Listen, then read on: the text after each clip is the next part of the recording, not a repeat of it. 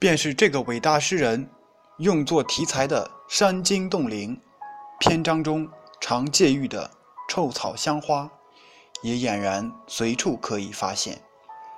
尤其是与楚辞不可分的酬神宗教仪式，据个人私意，如用凤凰县苗屋主持的大挪酬神仪式做根据，加以研究比较，比尚有好些事可以由今会古。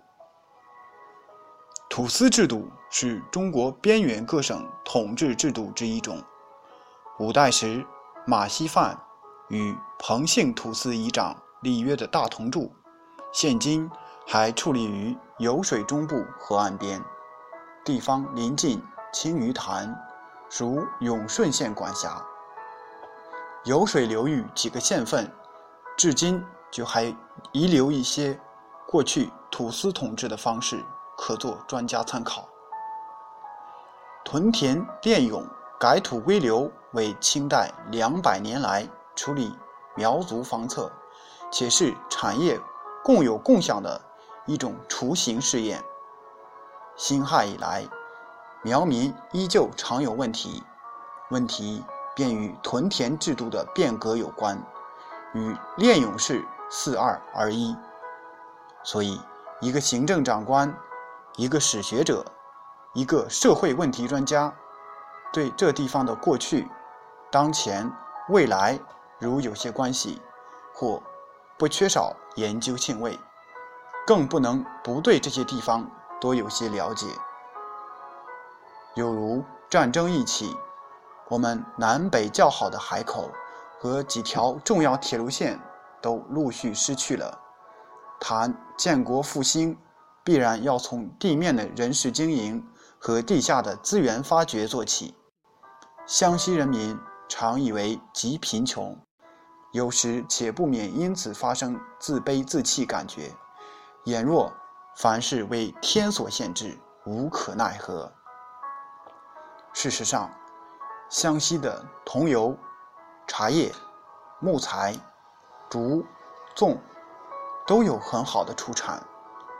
地下的煤铁虽不如外人所传富厚，至于特殊金属，如地、铋、银、钨、锰、汞、金，地下蕴藏都相当多。尤其是经最近调查几个金矿的发现，藏金量之丰富，与矿床之佳好。为许多专家所想象不到。湘西虽号称偏僻，在千五百年前的《桃花源记》被形容为与世隔绝的区域，可是到如今，它的地位也完全不同了。西南公路由此通过，贯穿了四川、贵州、云南、广西的交通，并且。战争已经到了长江中部，有逐渐向内地转移的可能。湘西的咽喉为常德，地当洞庭湖口，形势重要，在沿湖各县属第一。敌如有心冒险西犯，这咽喉之地势所必争，将来或许会以常德为据点，做攻川。攻前准备，我军战略若系得主力离开铁路线，诱敌入山地，则湘西软水流域必成为一个大战场。